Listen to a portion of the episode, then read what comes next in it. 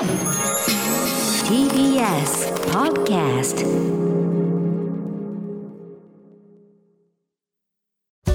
発信型ニュースプロジェクト。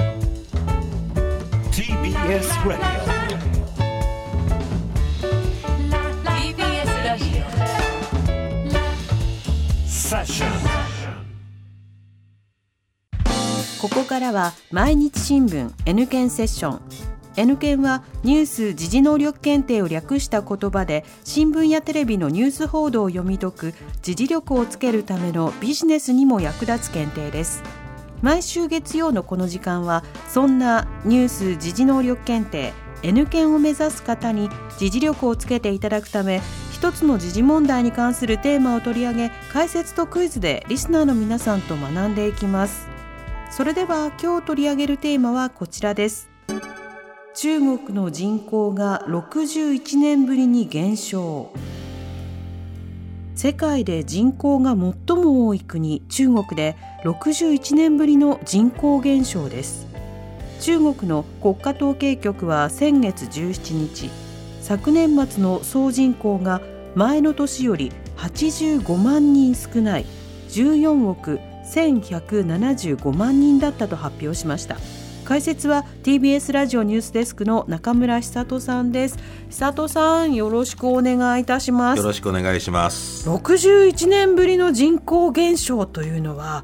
インパクトがありますね。そうですよね。61年前、まあ、こう1961年なんですけれどもその時っていうのは、うん、その中国の初代国家主席の毛沢東が行った大躍進っていう政策があるんですけれども、はい、これ食料とかね鉄の生産を増やす運動なんですけれども、うん、これが失敗しちゃって、うん、まあ、害虫が大量発生したりその農民たちの意欲が失せたりして、うん、えー、もう非常にこう飢饉に陥って、多くの餓死者が出たっていう年なんですよ。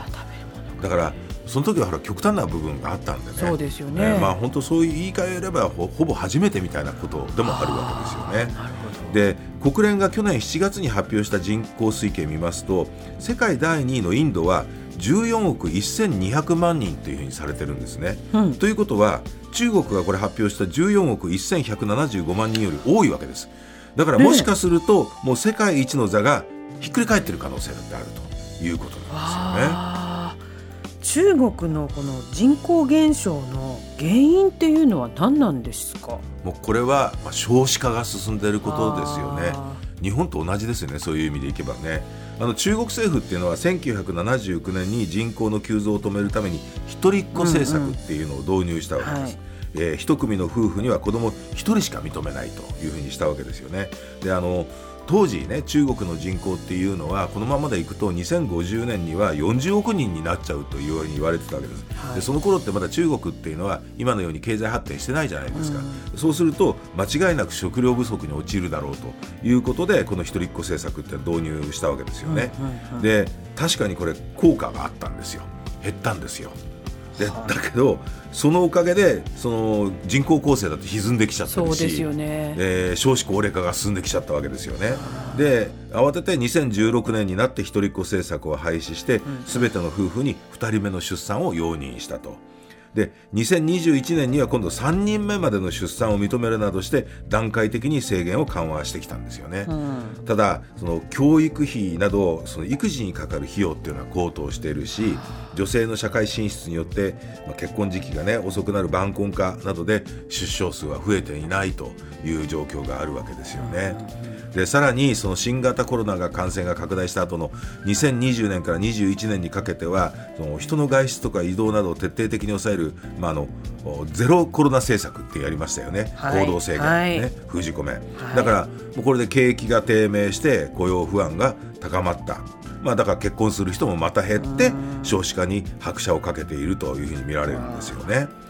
で去年の出生数っていうのを見てみますとこれ6年連続で前の年を下回ってて1949年の建国以来初めて1000万人を下回って956万人になったんです。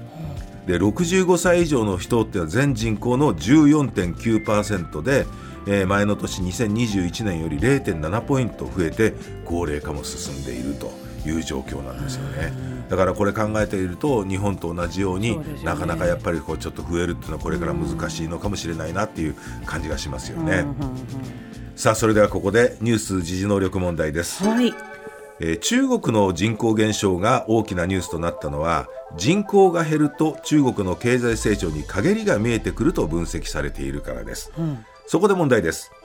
現在の中国の GDP 国内総生産は世界で何位でしょうか、え？ー次に挙げる4つの中から選んでください、1世界1位。2世界2位。3世界3位。4世界4位。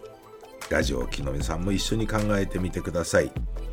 えー現在の中国の GDP 国内総生産は世界で第何位でしょうか？次に挙げる4つの中から選んでください1世界第1位。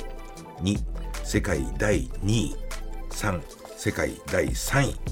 4世界第4位。はいシンキングタイム終了です、えーさあリスナーの皆さんどうぞ一緒にお答えください。南部さん回答何番でしょう？えー過去の記憶をたどって3番。3番世界第3位。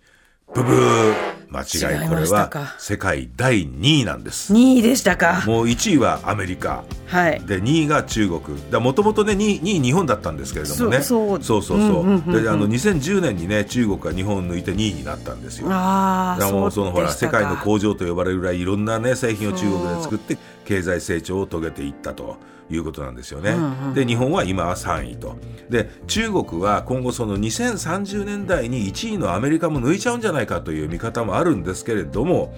人口が減って経済成長が鈍ればアメリカが再逆転するというふうにも言われてるわけですよね。その16歳から59歳の、まあ、いわゆる働き手の人口ですよね生産年齢人口と言いますけれどもこれが減ると工場などの働き手が足らなくなるわけです。でで中国っていうのはまあこの間に豊かになってきましたよね。で豊かになれば安い製品を大量生産することってできないわけですよね。コストかかってきちゃいますからだって人が豊かならこんなお金じゃ働けないよってなってきちゃうわけですからね。もう今や日本の方がその人件費は安いんじゃないかなっていうようなねこういう声まで聞かれてるわけですよね。でそれからその中国世界の工場として多くの品物を作るだけじゃなくってそうやって経済成長したおかげでたくさんのものも買ってきてるわけですよね。ということは中国の成長が鈍ってくると車だったりとか家電とかゲーム機などを販売する日本のメーカーにも影響が出てくるのはもうこれ間違いないわけです。ですね。だから日本だけではなくって中国の経済成長が衰えてくると世界経済にも影響が出てくるということにつながるんですよね。さあ果たしてこのまま中国がこういうふうな、えー政策を続けるのかあるいはまたちょっと転換するのかっていうのもこれも注目されるところですよね久人さんありがとうございました。来週もよろしくお願いいたします,、はいます。さあここでプレゼントのお知らせです。ニュース時事能力検定の公式テキスト基礎編と入門編をセットで5名の方にプレゼントします。おはがきの方宛先は郵便番号 107-8066TBS ラジオ荻上チキセッションニュース検定公式テキストプレゼントの係までです。メールの方は ss954-tbs.co.jp で受け付けています。あなたのおところお名前お電話番号をお忘れなく。ニュース時事能力検定は年3回実施しています。次回の検定は6月25日日曜日に実施します。申し込み受付は3月13日月曜日からです。2023年度より既存のマークシート試験に加えて IBT 試験を実施します。詳細は公式サイトをご覧ください。毎日新聞 N 検セッション。今日は中国の人口が61年ぶりに減少をテーマに取り上げました。TBS Radio 発信型ニュースプロジェクト。セッション